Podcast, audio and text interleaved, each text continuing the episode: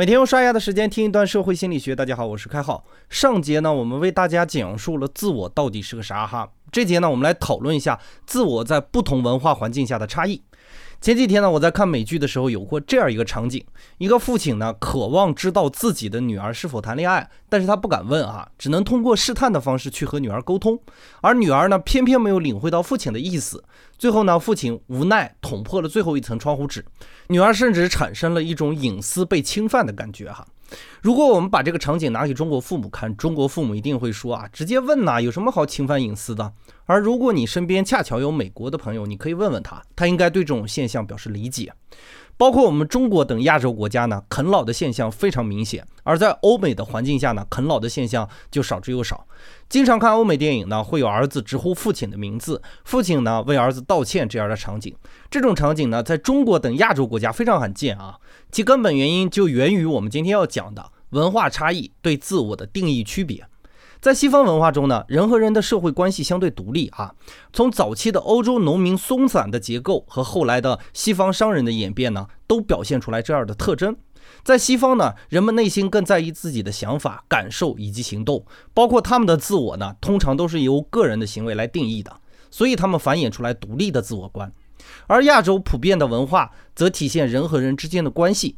早期的农民聚集形成城市的概念，就是亚洲文化独特的特征。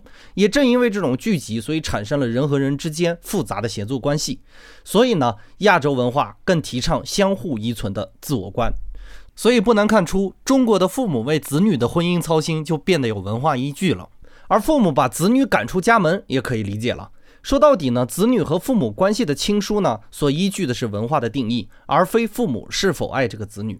当然，不仅仅是亲子关系的不同，甚至在个人展现的问题上，西方和亚洲文化也有很大的区别哈。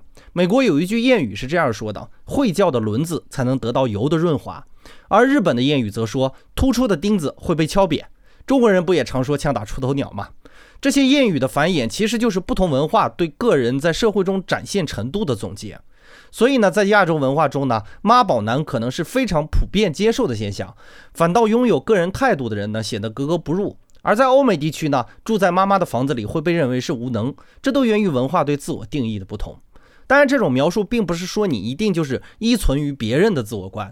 自我观呢，也会根据不同家庭的环境来形成。比如开号哈，我就很喜欢表现，性格呢也倾向于独立。虽然我现在在家里哈，经常会因为独立的问题和我母亲闹别扭，显得格格不入。